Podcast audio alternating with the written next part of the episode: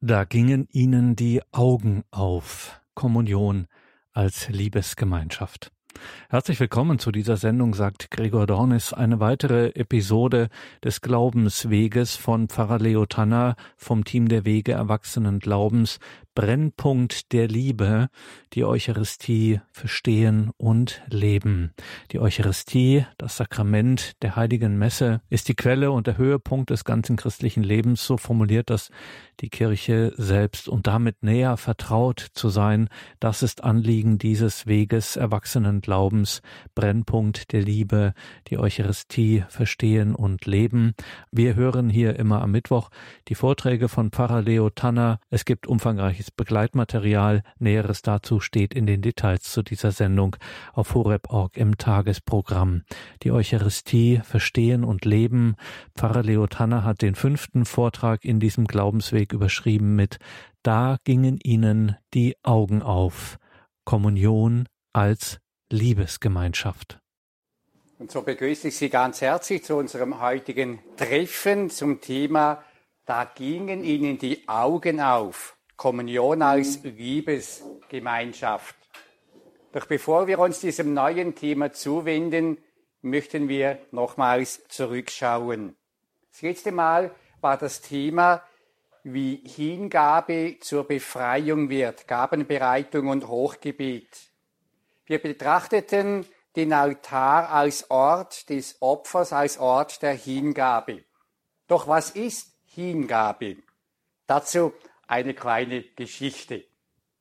Ein Huhn und ein Schwein gingen miteinander spazieren in einem Slum. Da trafen sie viele arme Kinder die Hunger hatten. Man müsste ihnen helfen, aber wie? fragten sie einander. Da sie nichts bei sich hatten, was sie ihnen hätten geben können, gingen sie traurig weiter. Nach einer Weile strahlte auf einmal das Huhn und sagte, ich hab's, ich hab's, ich weiß, was wir ihnen geben können. Das Schwein fragt, ja was denn? Und das Huhn sagte, wir können den Kindern doch helfen geben wir ihnen doch Spiegelei und Schinken.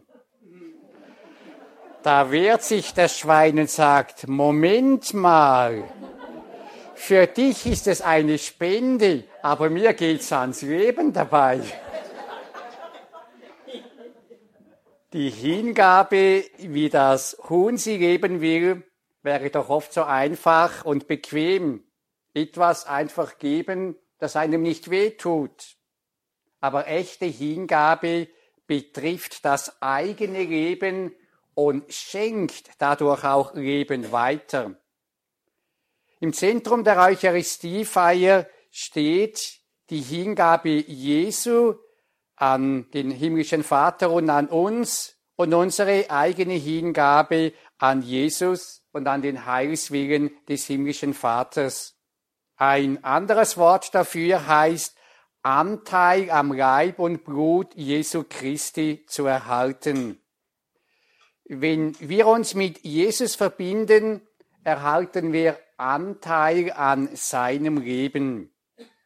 Im zweiten Hochgebet betet der Priester, wir bitten dich, schenke uns Anteil an Christi Leib und Blut und lass uns eins werden durch den Heiligen Geist wenn wir Anteil am Leib und Blut Jesu Christi erhalten, dann kommt dadurch die erlösende Kraft seines Todes und die neu schaffende Kraft seiner Auferstehung in unser Leben. Den Anteil am Tod Jesu heißt, alle negativen Mächte und Kräfte, alle Dinge, die das wahre Leben hindern und blockieren, sollen am Kreuz Jesu, das jetzt gegenwärtig und wirksam wird, sterben. Das kann zum Beispiel die eigene Feigheit sein, die Blindheit, die Minderwertigkeitsgefühle, das Verurteilen von anderen, Bitterkeit, Ängstlichkeit, Hoffnungslosigkeit, Engherzigkeit und so weiter und so fort.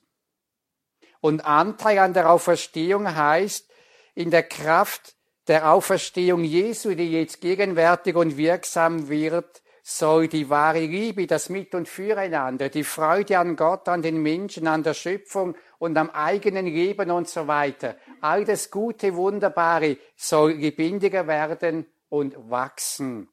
Oder mit anderen Worten, das Sein Jesu, das Abbild Gottes sein, unsere tiefste wahre Identität, das soll sich entfalten mehr und mehr.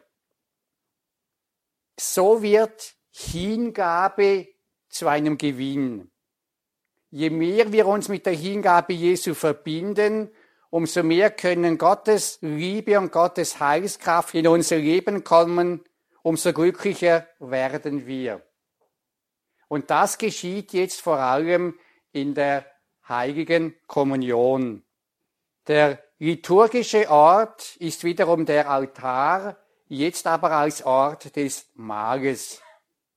Im Wort Kommunion sind die beiden Worte enthalten, com und unio. Wörtlich heißt das zusammen oder miteinander eins werden. Hier geht es darum, mit Jesus eins zu werden und damit mit allem, was zu ihm gehört. Die Optik ist dabei auf Jesus Christus ausgerichtet, wie er uns eins machen möchte. Darum heute das Thema, da gingen ihnen die Augen auf, Kommunion als Liebesgemeinschaft. Wiederum wollen wir uns anhand der Emmaus-Geschichte in diese Heilswirklichkeit einführen lassen. Als Jesus mit ihnen bei Tisch war, nahm er das Brot, sprach den Lobpreis, brach das Brot und gab es ihnen. Da gingen ihnen die Augen auf und sie erkannten ihn. Dann sahen sie ihn nicht mehr. Und sie sagten zueinander, brannte uns nicht das Herz in der Brust, als er unterwegs mit uns redete und uns den Sinn der Schrift erschloss. Bei Tisch nimmt Jesus das Brot, spricht den Lobpreis und gibt das Brot den Jüngern. Und während die beiden das Brot essen, das Jesus ihnen gibt, gehen ihnen auf einmal die Augen auf. Sie erkennen, ja, das ist ja Jesus. Und im gleichen Augenblick sehen sie ihn nicht mehr.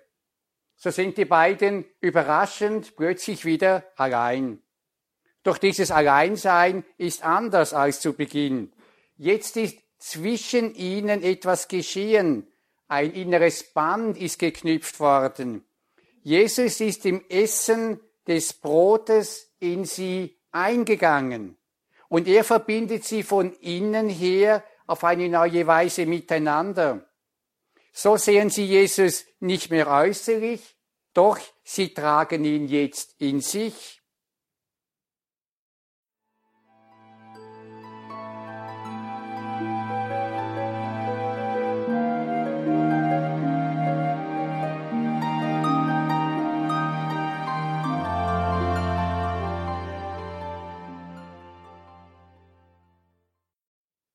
Das Ziel der Kommunion besteht darin, die Verbundenheit mit Jesus und die Verbundenheit untereinander, wie sie auch die Emmaus-Jünger erfahren haben, zu vertiefen. Das Ziel besteht darum, tiefer eins zu werden mit ihm und untereinander. Dieses Einswerden ist nicht unsere Leistung, sondern Geschenk und Wirken der Gnade Gottes. Aber damit Gott wirken kann, braucht es unser Mittun. Es braucht die Bereitschaft und den Wunsch zu einer nicht medizinisch, aber geistlichen Herzenserweiterung. Und dazu will uns der Ritus auch wieder helfen. Der erste Ritus dieser Herzensöffnung, Herzenserweiterung ist das Vater unser. Es ist das Tischgebet der Familie des Volkes Gottes. Bei diesem Vater unser schauen wir weg von uns hin zum Vater. Bezeichnenderweise kommt in diesem Gebet kein einziges Mal das Wort Ich vor. Es geht um den Vater, es geht um das Preisen seines Namens um das Kommen seines Reiches, um das Tun seines Willens, was sich dann konkret darin zeigt, dass wir von ihm das tägliche Brot erbitten und empfangen, dass wir einander vergeben, dass wir uns nicht mehr selbst der Versuchung aussetzen und dass wir uns vom Bösen erlösen lassen.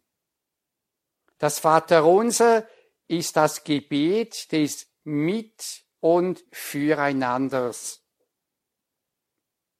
Anschließend an das Vaterunser Gebet kommt der sogenannte Embolismus, das heißt auf Deutsch Einfügung. Und dieser Embolismus greift die letzte Bitte des Vaters unsers auf. Erlöse uns, Herr, allmächtiger Vater, von allem Bösen und gib Frieden in unseren Tagen. Komm uns zu Hilfe mit deinem Erbarmen und bewahre uns vor Verwirrung und Sünde, damit wir voll Zuversicht das Kommen unseres Erlösers Jesus Christus erwarten. Mit diesem Kommen unseres Erlösers Jesus Christus ist sowohl sein jetziges Kommen in der Eucharistie, in der Heiligen Kommunion gemeint, wie auch sein Kommen in Herrlichkeit am Ende der Zeit. Dann bei der Wiederkunft Jesu Christi in Herrlichkeit, dann vollendet sich die Heilsgeschichte. An diesen aufs glückliche Ende ausgerichteten Schlusssatz schließt sich dann der Ruf an, der die große Zuversicht und den endgültigen Sieg Gottes bekundet. Und Sie dürfen es gerade mit mir jetzt beten. Denn dein ist das Reich und die Kraft und die Herrlichkeit in Ewigkeit. Amen. Spüren Sie etwas von diesem Siegesruf da drin, von dieser Kraft. Ihm gehört für immer das Reich, die Herrlichkeit in alle Ewigkeit. Der letzte Satz des Vaterunsers wurde durch diesen Embolismus weitergeführt.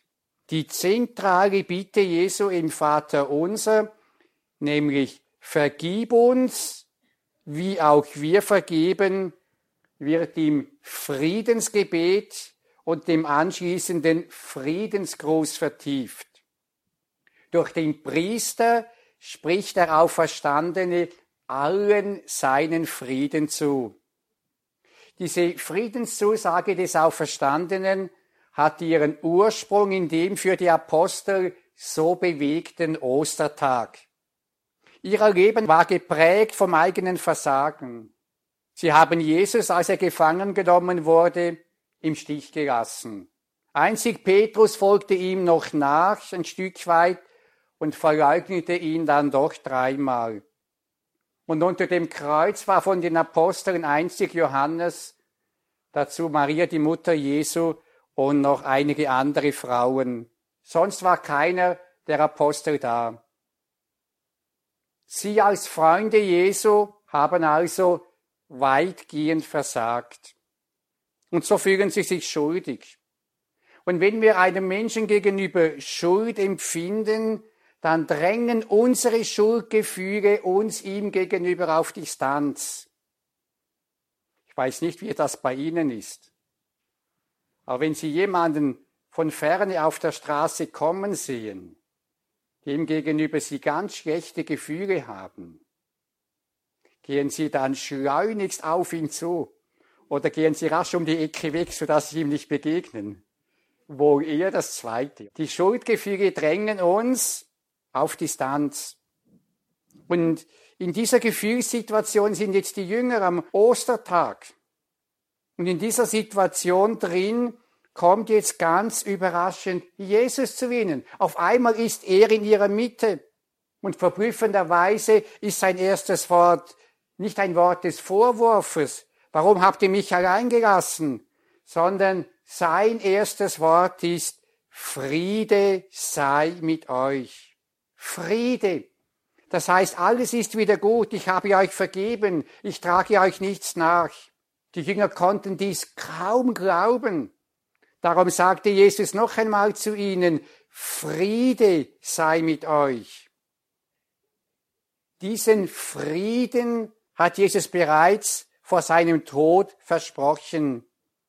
Frieden hinterlasse ich euch, meinen Frieden gebe ich euch. Nicht einen Frieden, wie die Welt ihn gibt, gebe ich euch. Und Jesus will uns jetzt in der Eucharistiefeier diesen seinen Frieden schenken. Es ist ein Friede, der uns mitten in vielen Bedrängnissen von innen her tragen und stärken kann.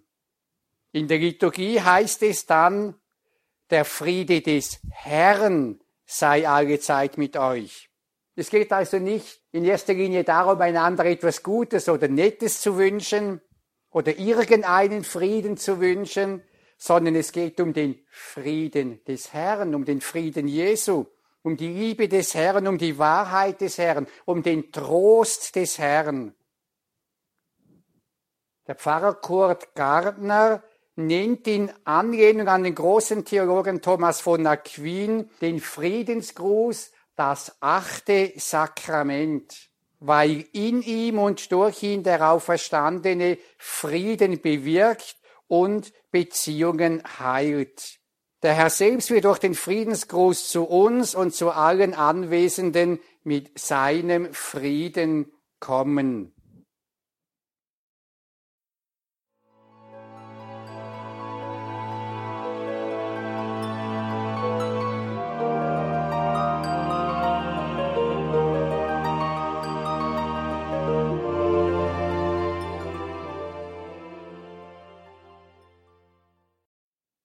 Ihr seid es schon ein bisschen geübt, dass wir jeden Abend auch eine Ritus-Einübung machen.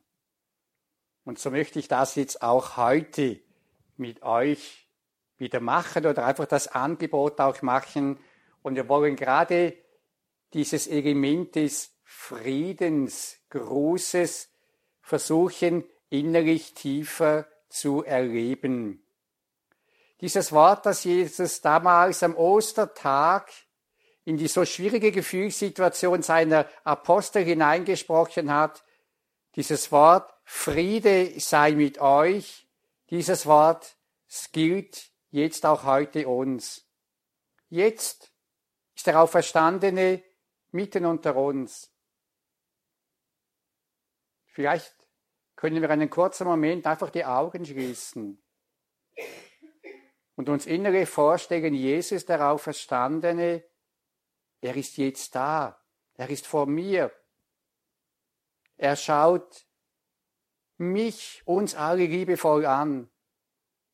Gleichgültig wie unsere Vergangenheit aussieht. Er spricht uns seinen Frieden, sein Verzeihen zu. Friede sei mit euch. Er sagt damit, schaut nicht mehr auf die Vergangenheit, sondern schaut auf mich. Ich bin jetzt da. Ich bringe euch Shalom, Frieden. Nehmt meinen Frieden an. Meinen Frieden über euren Enttäuschungen und Wunden, über eurem eigenen Versagen, meinen Frieden über euren Zweifeln und so weiter. Lasst euch ganz von meinem Frieden durchströmen und erfüllen. Lade Sie jetzt ein, in einigen kurzen Momenten der Stille diesen Frieden Jesu Christi persönlich anzunehmen.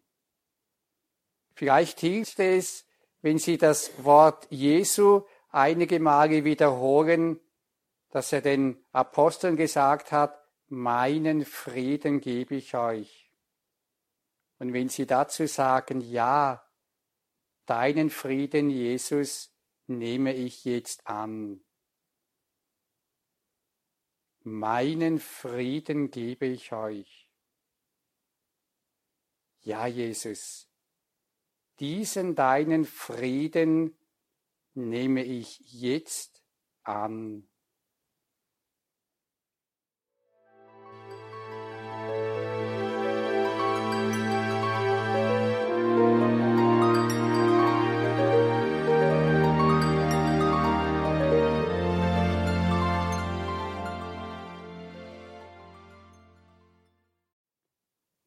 Wir diesen Frieden annehmen, ins Herz aufnehmen, dann kann eine ganz spontane Reaktion sein, schön, dass du mir das gibst. Ich habe jetzt den Frieden und so kann ich getrost und friedlich meinen Weg weitergehen.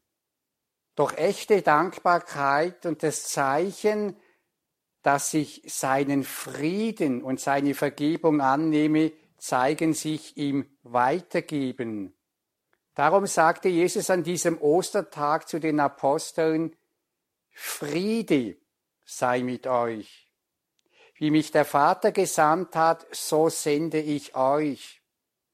Dann hauchte er sie an und sprach, empfangt den Heiligen Geist. Und was Jesus da den Aposteln sagte, gilt auch uns. Wie ich das Verzeihen meines Vaters bringe, so seid auch hier jetzt aufgefordert und gesandt, den Frieden und die Vergebung weiterzugeben. Und dazu will ich euch befähigen, empfangt meinen Geist, aus dem ich am Kreuz allen Menschen vergeben habe. Empfangt diesen Heiligen Geist. Empfangt meine Entschiedenheit zum Frieden. Empfangt meine Liebe zu allen. Empfangt meine Kraft zu vergeben. Hier geht es nicht um Gefühle, sondern um die Entscheidung meines Willens. Ich will vergeben.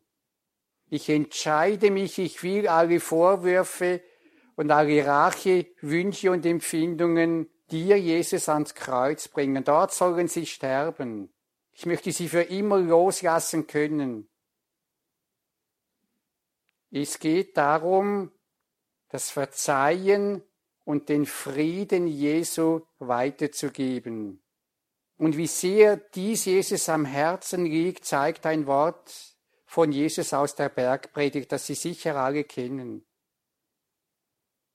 Wenn du deine Opfergabe zum Altar bringst, und dir dabei einfällt, dass dein Bruder, wir können auch ergänzen, deine Schwester etwas gegen dich hat, so lass deine Gabe dort vor dem Altar liegen, geh und versöhne dich zuerst mit deinem Bruder, mit deiner Schwester, dann komm und opfere deine Gabe.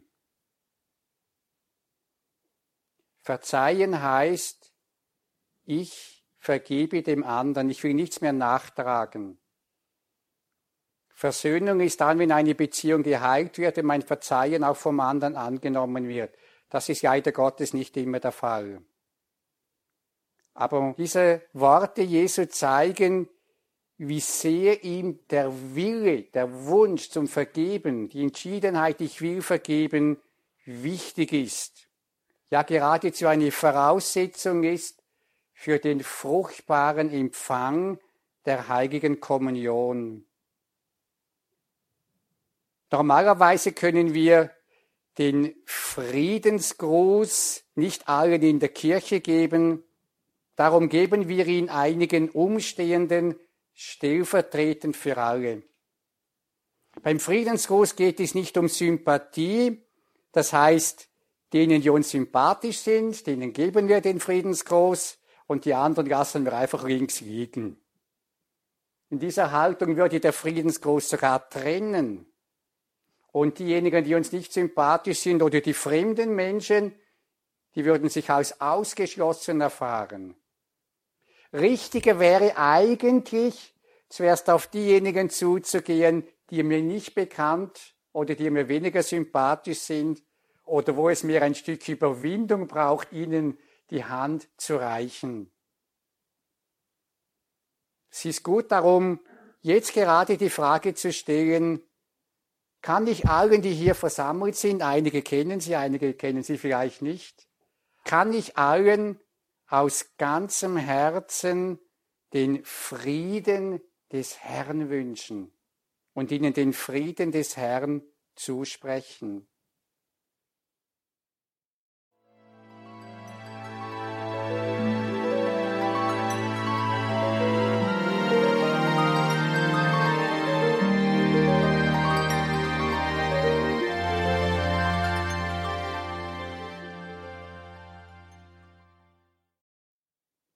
Und es geht ja darum, dass ich dem anderen den Frieden des Herrn, den Frieden Jesu zuspreche und weitergebe.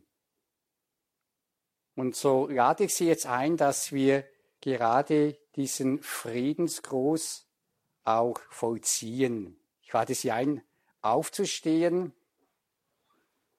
können im Herzen nochmals erspüren, ich will den Frieden Jesu, die Freude, den Trost, die Liebe Jesu meinen Mitmenschen, Schwestern und Brüdern weitergeben.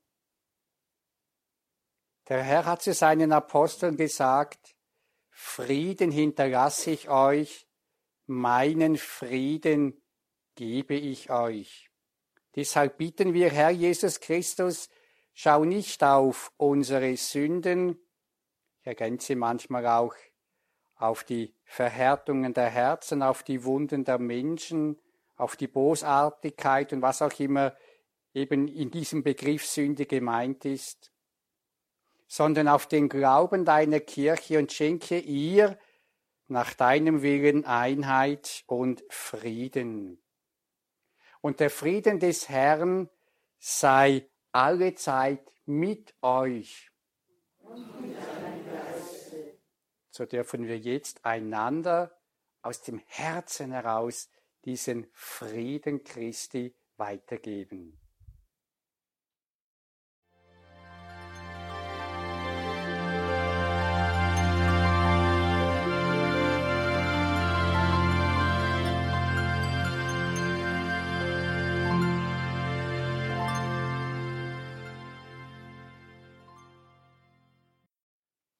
Glaube, es ist uns ein Stück weit wie aufgegangen auch Frieden, versöhnt sein miteinander ist ganz, ganz wichtig, um Gemeinschaft zu haben. Wir können zu Hause nicht gut ein Festessen genießen miteinander und wir haben alle ein bisschen Streit und ein bisschen weiß nicht was miteinander. Und so noch viel, viel weniger hier, wo es um das Größte geht in der Eucharistiefeier. Aber schauen wir jetzt die nächsten Vorbereitungsriten an. Der nächste Vorbereitungsritus ist das Brotbrechen. Brotbrechen war die erste Bezeichnung für die Eucharistie, weil sich im Brotbrechen zeichenhaft die Lebenshingabe Jesu ereignet. Wie dieses Brot gebrochen und verteilt wird, so bricht Jesus sein Leben für uns. Diese Liebe, die sich zerbrechen lässt, bewirkt Gemeinschaft. Denn wenn alle einen Teil des Brotes Jesu empfangen und wenn wir alle dieses Brot in uns aufnehmen, dann verbindet uns alle dieses eine Brot Jesu. Paulus hat das so gesagt, ist das Brot, das wir brechen, nicht Teilhabe am Leib Christi, ein Brot ist es. Darum sind wir viele ein Leib, denn wir alle haben Teil an dem einen Brot. Das Brechen des Brotes hat früher in der ersten Zeit der Kirche längere Zeit in Anspruch genommen, weil man nicht verschiedene kleine Hostien hatte, sondern man hatte einen einzigen Brotleib, so einen ganz flachen Brotleib wenn man ins Heilige Land geht, kann man manchmal noch so flache Brotfladen auch heute noch empfangen. Dann hat man diese in Einzelteile auseinandergebrochen, und zwar so viele, wie Gläubige da waren. Und dadurch wurde sichtbar, wir alle empfangen von dem einen Brot Jesu Christi und werden durch ihn miteinander verbunden, ein Leib. Und während dem Brotbrechen wurde das Lamm Gottes Gebet so lange wiederholt, wie eben dieses Brotbrechen dauerte. Lamm Gottes, du nimmst auf dich und so hinweg die Sünde, Schuld, Not, Krankheit, das Elend der Welt, erbarme dich unser. Und gerade dieses Gebet nach dem Friedensgruß ist ein großer Trost Denn manchmal schaffen wir es trotz all unseren Bemühungen nicht, uns ganz fürs Verzeihen und für den Frieden zu entscheiden. Wir erleben manchmal schmerzhaft unsere Grenzen, unsere Schwäche, unser eigenes Unvermögen. Und genau dies dürfen wir jetzt einfach ins Erbarmen Gottes hineingeben, all unser Unvermögen. Und dann zeigt der Priester das gebrochene Brot, den hingegebenen Leib Jesu, und er sagt, seht das Lamm Gottes, das hinwegnimmt die Sünde der Welt. Dieses Wort war das erste Wort im Johannesevangelium, das Johannes der Täufer ausgesprochen hat, als er Jesus kommen sah. Er hat gesagt, schaut da, da kommt er, das Lamm Gottes, das hinwegnimmt die Sünde der Welt. Und genau das geschieht jetzt. Er ist jetzt da, der gleiche Jesus. Und wir antworten mit dem leicht abgeendeten Wort des heidnischen Hauptmannes. Sie dürfen gerade mitbeten. Herr, ich bin nicht würdig, dass du eingehst unter mein Dach, aber sprich nur ein Wort, so wird meine Seele gesund. Mit diesem Gebet bekennen wir, was uns jetzt geschenkt wird, ist unverdienbar. Es ist eben ein Geschenk. Von uns und aus uns heraus haben wir kein Recht und keinen Anspruch auf dieses wunderbare Geschenk, das du uns jetzt gibst. Und das Gebet ist weiter Ausdruck unseres Vertrauens. Komm zu mir, sprich das Kranke, das Unheile, das Verhärtete in mir an, sprich nur ein Wort, du kannst mich wandeln, ich vertraue dir. Und dann kommt der Kommunionempfang. Manchmal sagen wir, ich gehe zur Kommunion. Doch wir essen in der Kommunion nicht etwas, nicht ein heiliges Brot, sondern nehmen eine Person in uns auf.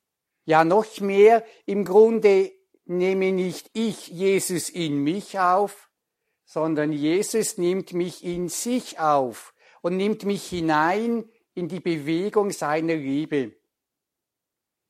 Auf das Wort der Leib Christi antworten wir mit Amen. Dieses Amen heißt einerseits, ich glaube, dass jetzt in diesem Brot Jesus Christus persönlich zu mir kommt, dass er da gegenwärtig ist. Dieses Amen heißt weiter, ich will mich fester mit ihm und mit seinem Leib der Kirche verbinden. Und es heißt drittens, ich will ihn mehr und mehr durch mich wirken lassen. Wenn dann der Priester zuerst die heilige Kommunion empfängt, bezeugt er damit, dass er die Einladung, sich in den Leib des Auferstandenen hineinwandeln zu lassen und selbst Leib des Auferstandenen zu sein, annimmt und der Gemeinde darin vorangeht. Wir können nämlich auch sagen, der Kommunionempfang ist auch ein Schritt meiner Hingabe an Jesus. Und dann dürfen wir Jesus empfangen in großer Ehrfurcht und Freude. Es ist die staunende Freude, dass wir unseren Erlöser im Sakrament empfangen dürfen und zur Gemeinschaft mit ihm zur Hochzeit des Lammes geladen sind. Weil die Kommunion ein hochzeitliches Fest ist, gab es in der frühen Kirche auch eine Anweisung, singend und in festlicher Freude zur heiligen Kommunion hinzutreten.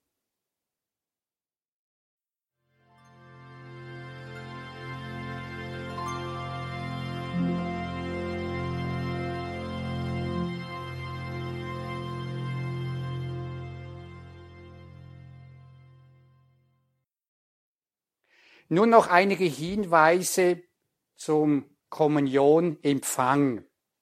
Wie sollen wir, wie können wir die heilige Kommunion empfangen? Bis ins achte, neunte Jahrhundert hinein war es allgemein Sitte, den Gläubigen die heilige Kommunion auf die Hand zu legen. In den mystagogischen Katechesen des Bischofs Cyril von Jerusalem am Ende des vierten Jahrhunderts lesen wir dazu Folgendes. Da die rechte Hand den König in Empfang nehmen soll, so mache die linke Hand zum Thron für ihn. Nimm den Leib Christi mit hohler Hand entgegen und erwidere Amen. Berühre behutsam mit dem heiligen Leib deine Augen, um sie zu heiligen. Dann genieße ihn. Doch habe Acht, dass dir nichts davon auf den Boden falle.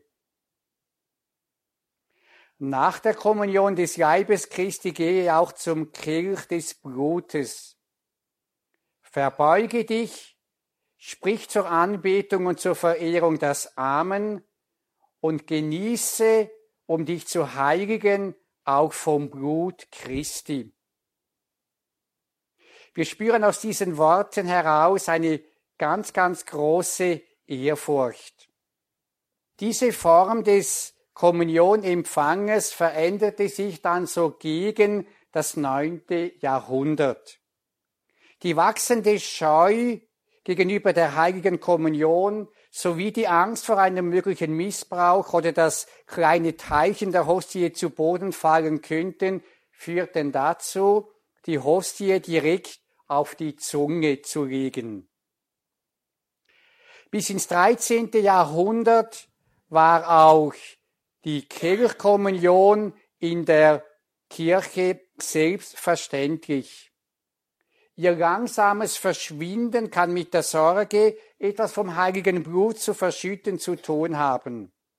Der Hauptgrund besteht jedoch in der Erkenntnis und der Lehre der mittelalterlichen Theologie, dass im verwandelten Brot der ganze Christus auch in seinem Blute zugegen sei. Und damit genügte der Empfang des Leibes Christi. Das führte dann dazu, dass 1621 die Kommunion unter beiden Gestalten für alle, also für die Laien, abgeschafft wurde. Das Zweite Vatikanische Konzil hat die Möglichkeit der Kirchkommunion für alle nicht nur ermöglicht, sondern sogar empfohlen. So heißt es in der allgemeinen Einführung ins Messbuch, Ihre volle Zeichenhaftigkeit gewinnt die Kommunion, wenn sie unter beiden Gestalten gereicht wird. In dieser Form wird das Zeichen des eucharistischen Mahles auf vollkommenere Art zum Ausdruck gebracht. Es wird auch deutlich, dass der neue und ewige Bund im Blut des Herrn geschlossen wurde. Das Zweite Vatikanische Konzil hat die ursprüngliche Tradition der Kirche wieder aufgenommen. Und somit können wir heute die heilige Kommunion mit der Hand oder mit dem Mund empfangen und ebenso auch das Blut Christi in der Kelchkommunion empfangen. Dabei wird Wert darauf gelegt, dass die Hostie der Leib Christi empfangen wird. Die heilige Kommunion soll jedem in die Hand gegeben oder auf die Zunge gelegt werden als Zeichen der persönlichen Zuwendung Jesu Christi. Also es geht um die Bindung, das zu empfangen und nicht um eine Art Selbstbedienung. Entscheidend ist dabei die Ehrfurcht. Ein bei der Messfeier anwesender Nichtchrist müsste an der Haltung und an der Gebärde der Kommunizierenden spüren, dass es sich hier um ein tiefes Geheimnis des Glaubens handelt. Im Anschluss an das Konzil wurde man belehrt, wie man die heilige Kommunion auf der Hand empfangen soll. Man tritt ruhig und gemessen vor, streckt die linke Hand aus und stützt sie mit der rechten Hand. empfängt die Hostie, tritt einen Schritt auf die Seite und mit dem ganzen Körper zum Altar gerichtet, nimmt man die Hostie aus der Handfläche und führt sie in den Mund. Dann schreitet man mit gefalteten Händen weg und geht an den Platz. In der folgenden Danksagung Stille darf ich nun die intime Gemeinschaft mit Jesus genießen. Dazu ist eine gute Haltung hilfreich. Wir können dazu knien, die Hände vors Gesicht halten, damit wir ganz unabgelenkt bei ihm sind. Wir können aber auch sitzen, die Augen schließen, um ganz bei ihm zu sein. Und um dieses ganz bei ihm zu sein, darum geht es. Er ist jetzt in mir und ich in ihm. In der Danksagungsstiege will er mich in der Tiefe nähren. So kann ich zum Beispiel fragen, was möchtest du, Jesus, in mir und an mir tun? Was möchtest du, Jesus, in mir wandeln, damit ich mehr so werde, wie du mich haben möchtest? Dann dürfen wir Jesus an uns handeln lassen. Wir können ihm alle unerlösten Bereiche, Spannungen, Verhärtungen, Wunden, Nöte hinhalten, damit er diese aufbreche, durchdringe, reinige, wandle und heile. Und so kann ich je nach Situation auch beten, Jesus, lege jetzt in mich hinein deine Kraft für diese und jene Situation deinen Mut, deine Entschiedenheit, dein Vorangehen, deine Treue, deine Leidensfähigkeit, dein Einstehen für die Wahrheit und Gerechtigkeit, deine Liebe zu meinem Gegner, deine Leidenschaft, dein Feuer für das Reich Gottes, deinen Frieden in Scheitern und Erfolglosigkeit, deine Offenheit für alle Menschen. Kannst du einen dieser Impulse ins Gebet nehmen, dass er genau auf meine Situation bezogen das in mich jetzt hineinlege von ihm. Das Schlussgebet beendet dann den Kommunionteil. Es weist meist auf die Verbindung zwischen Kommunionempfang und christlichem Lebensvollzug hin. Es ist eine Bitte, dass diese Feier in uns und durch uns der Welt Heil bringe bis sich alles vollendet in der ewigen Herrlichkeit im Himmel.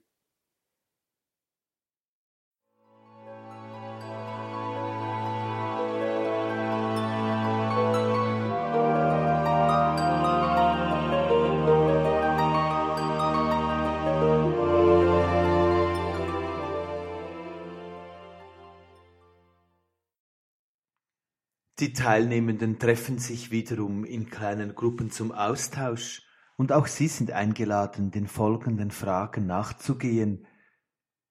Was habe ich bei der Rituseinübung, dem Friedensgruß, erlebt? Da gingen ihnen die Augen auf. Was ist mir neu bewusst geworden?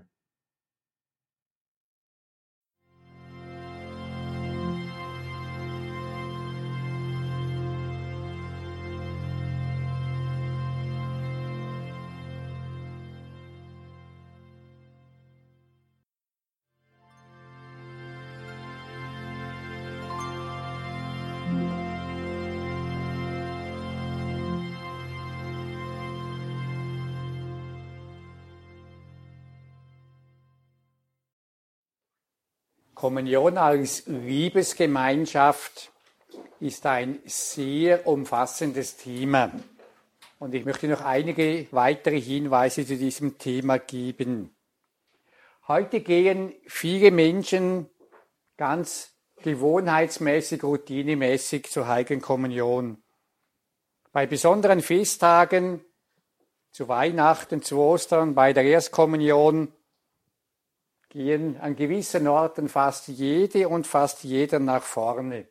Manchmal einfach, weil es die anderen auch tun. Das, denke ich mir, ist ein großes Problem. Doch wir müssen nicht auf die anderen schauen, wir sollen immer wieder zuerst auf uns schauen. wissen wir, was wir tun, wenn wir die heilige Kommunion empfangen? Einige Aspekte dessen, was es bedeutet, habe ich bereits erwähnt. Dieses Bewusstsein, dass es hier um etwas ganz, ganz Besonderes geht, war von Anfang an in der frühen Kirche lebendig. Die früheste schriftliche Überlieferung der Eucharistiefeier im ersten Korintherbrief bringt bereits das Thema des würdigen Kommunionempfanges zur Sprache. Zu dieser Zeit war die Eucharistiefeier mit dem Essen verbunden, beziehungsweise die Eucharistie war das große Gemeinschaftsmahl der zur Gemeinde Jesu gehörenden.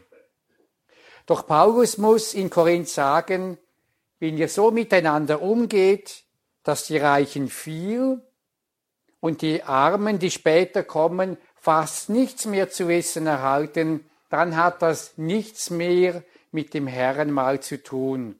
Denn die Eucharistie ist die Feier des neuen Mit- und Füreinanders. Und er schreibt dann, jeder soll sich selbst prüfen, erst dann soll er von dem Brot essen und aus dem Kelch trinken. Denn wer davon isst und trinkt, ohne zu bedenken, dass es der Leib des Herrn ist, der zieht sich das Gericht zu, indem er isst und trinkt. Leib des Herrn hat eine zweifache Bedeutung. Einerseits bedeutet Leib des Herrn das eucharistische Brot und andererseits die versammelte Gemeinde, die der lebendige Leib Jesu ist. Beide Male geht es also um den wahren Leib Christi. Paulus sagt, wenn wir Jesus in der Eucharistie und in der Gemeinde nicht ehren, dann versündigen wir uns und ziehen uns das Gericht zu. Hier bei der Eucharistie wie in der Gemeinde geht es um etwas Heiliges. Zur Frage, wer darf die heilige Kommunion empfangen, gab es in der Urkirche diesbezüglich bald Regeln. Justin der Märtyrer, der 167 nach Christus gestorben ist, erwähnt drei Bedingungen für den Kommunionempfang. Daran darf nur teilnehmen, wer unsere Lehren für wahr hält, das Bad zur Nachlassung der Sünden und zur Wiedergeburt empfangen hat und nach den Weisungen Christi lebt. Überraschenderweise betont er als erstes die innere Übereinstimmung mit der Lehre der Kirche. Die Eucharistiefeier ist demnach die Feier des gemeinsamen Glaubens. Dem folgend hat die römisch-katholische Kirche neben den bereits erwähnten Kriterien für den richtigen Empfang der Eucharistie immer auch die Verbundenheit mit dem Glauben der Gesamtkirche betont. Zum würdigen Kommunionempfang gehört demnach die Liebe zur Kirche, wie auch das Bemühen, den Glauben der Kirche zu verstehen und zu teilen. Als zweites betont Justin, dass eine Person getauft sein, das heißt zur Kirche gehören muss. Die Eucharistie ist das Mahl der Getauften. Doch auch den Nichtgetauften gilt die Liebe Christi. Denn die Liebe Christi ist grenzenlos und gilt allen Menschen. Aber die eucharistische Gemeinschaft mit Christus ist den Getauften vorbehalten. Die Eucharistie ist Ausdruck und Höhepunkt der Tischgemeinschaft der Familie Jesu.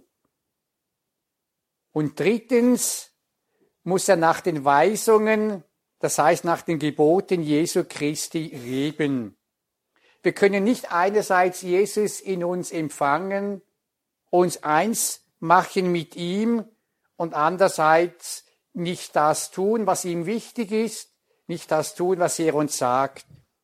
Das ist in sich ein Widerspruch. Würde kommunizieren heißt deshalb mit Jesus und so wie Jesus leben wollen. Deshalb kann, wer in einem bewussten Widerspruch, in einer schweren Sünde zu Jesus und seiner Weisung lebt, nicht die heilige Kommunion empfangen, weil es ein Widerspruch in sich ist. Entsprechend der Liebe zu Jesu kann jetzt aber ganz Verschiedenes bedeuten. Es kann auch bedeuten, einfach mal die eigenen Bedürfnisse zurückzustellen, den anderen zu achten, auf den anderen einzugehen. Es kann auch heißen, Verantwortung zu übernehmen, Aufgaben zu übernehmen, die einem das Leben ein Stück weit auch schwerer machen. Das ist echter Dienst. Hier beim Leben nach den Geboten Jesu gibt es ein heute sehr, sehr kontrovers diskutiertes Problem und auch ein sehr, sehr schwieriges Problem, nämlich die Frage von den wiederverheirateten Geschiedenen. Ich möchte auf diese Frage nicht eingehen, weil sie zu komplex ist. Und wer immer in einer solchen Situation ist, der soll diesen mit dem Priester vor Ort besprechen. Ich möchte hier vielmehr einen anderen Gesichtspunkt erwähnen, der vielleicht weniger bekannt ist. Es gibt nämlich auch die Möglichkeit der sogenannten geistlichen Kommunion.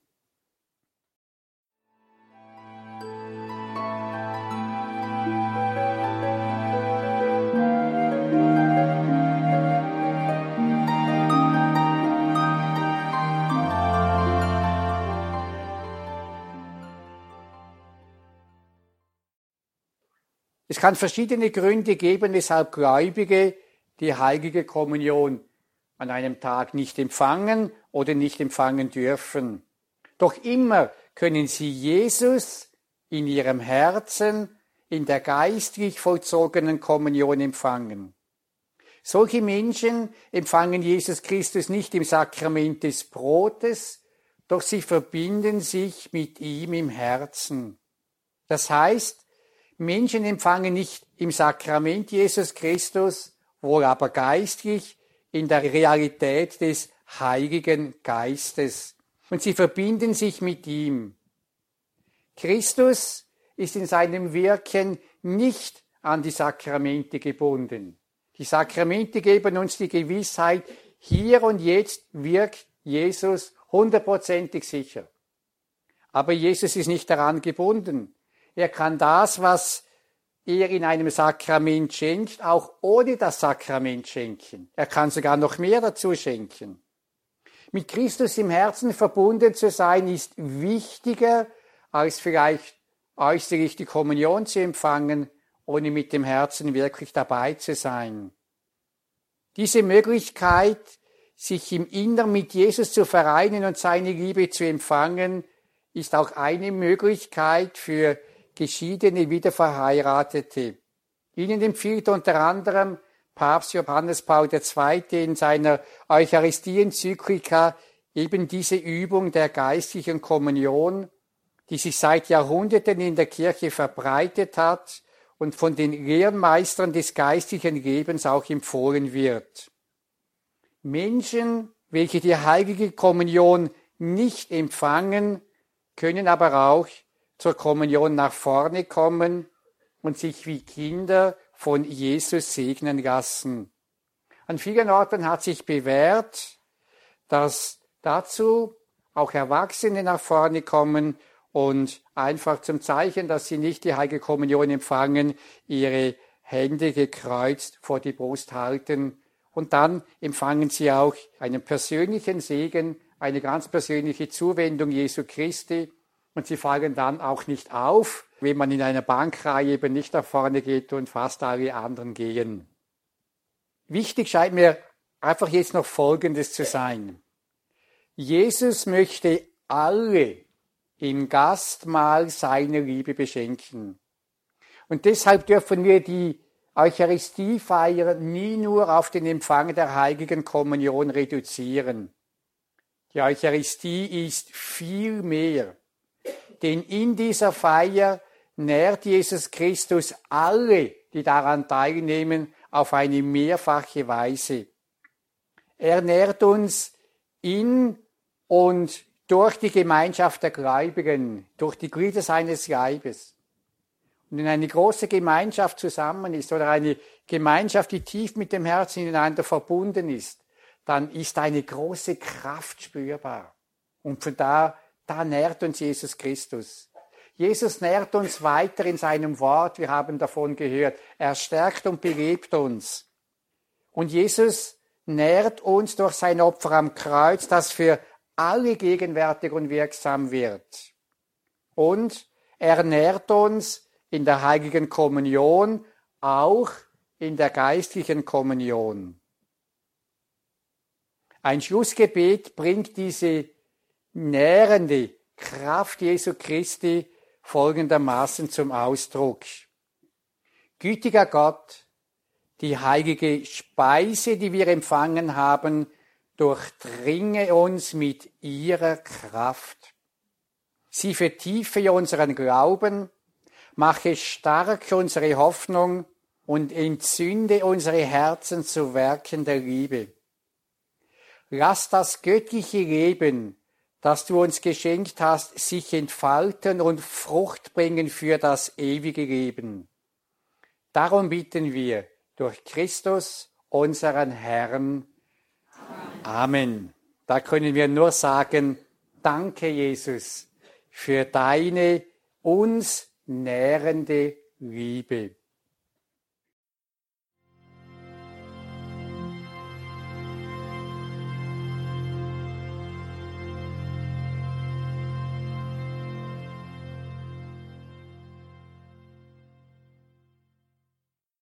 Der heutige fünfte Teil des Weges erwachsenen Glaubens, die Eucharistie verstehen und leben, war überschrieben mit Da gingen ihnen die Augen auf, Kommunion als Liebesgemeinschaft. Diese Beiträge von Pfarrer Leo Tanner vom Team der Wege Erwachsenen Glaubens können Sie, liebe Hörerinnen und Hörer, bei uns nachhören in der Mediathek oder auch ganz einfach direkt auf der Seite von Pfarrer Leo Tanner, leotanner.ch. Leo Tanner in einem Wort, CH. CH steht für die Schweiz Dort finden Sie die Vorträge und auch weitere Links, unter anderem auch zum Verlag der Wege Erwachsenen Glaubens, abgekürzt WEG Verlag. Dort gibt es das Begleitmaterial zu diesem Glaubenskurs. Wir hören hier ja am Mittwochabend immer nur die Vorträge, aber die sind Bestandteil eines Kurses, eines gemeinsamen Glaubensweges, zu dem die Wege Erwachsenen Glaubens Sie, liebe Hörerinnen und Hörer, gern einladen möchten, darüber nachzudenken, ob Sie das nicht vielleicht auch mal bei sich zu Hause in der Pfarrei im Gebetskreis gehen möchten. Wir haben das natürlich auch bei uns verlinkt im Tagesprogramm auf unserer Website. Ansonsten alles weitere auch auf leotanner.ch. Danke Ihnen allen fürs Dabeisein, liebe Hörerinnen und Hörer, für all Ihre Verbundenheit mit Radio Horeb und Radio Maria, dass Sie dieses Werk der Evangelisierung, dieses geistliche Werk der Nächstenliebe möglich machen, dieses gemeinsame Leben mit Gott, das wir dann gleich um 21.40 Uhr nach der Reihe nachgehört, dann die Hände um 21.40 Uhr, die komplett beten. Das Nachtgebet der Kirche ist nur möglich, weil Sie für dieses Werk beten und weil Sie dieses Werk materiell unterstützen durch Ihre Spenden. Es gibt keine anderen sonstigen finanziellen Mittel, die uns zur Verfügung stehen, um das hier möglich zu machen. Danke allen dafür. Einen gesegneten Abend und eine behütete Nacht wünscht ihr, Gregor Dornis.